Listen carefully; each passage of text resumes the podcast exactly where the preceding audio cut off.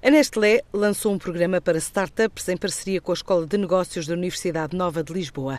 Chama-se Fora de Casa e Luís Ferreira Pinto, responsável da empresa por este programa, diz que pretende cativar projetos inovadores e empreendedores a partir de cinco desafios em áreas estratégicas como a nutrição, a saúde e o bem-estar. É um programa que fazemos em parceria com a Nova, SBE, com a School of Business and Economics, onde queremos identificar e selecionar startups para desenvolver e implementar os seus projetos eh, em áreas estratégicas. Eh, e que respondam a cinco desafios que nós determinamos, têm alinhadas com o nosso propósito, que é melhorar a qualidade de vida dos portugueses e contribuir para um futuro mais saudável. Do nosso lado, terão, obviamente, um acompanhamento e também a mentoria e curadoria do projeto pela Nova e também terão uma preferência no acesso a um espaço que nós criamos específico cowork, onde elas poderão trabalhar e desenvolver as ideias em conjunto connosco. Um programa dividido em fases que arranca com cerca de 30 projetos pré-selecionados, dos quais vão ser escolhidos 10 para desenvolvimento de produto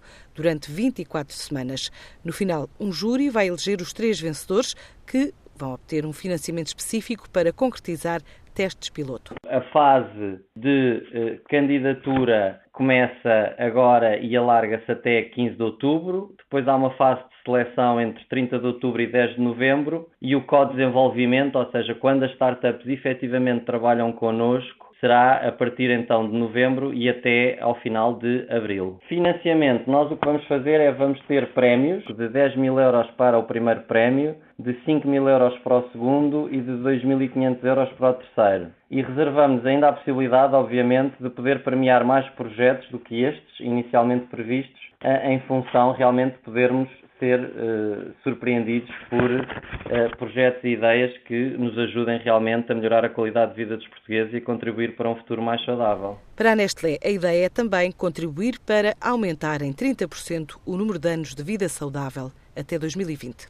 Outro alvo na cidade do futebol, hoje a HAP2 IT debate tecnologia numa conferência dedicada à gestão de informação e análise de processos inovadores no desporto.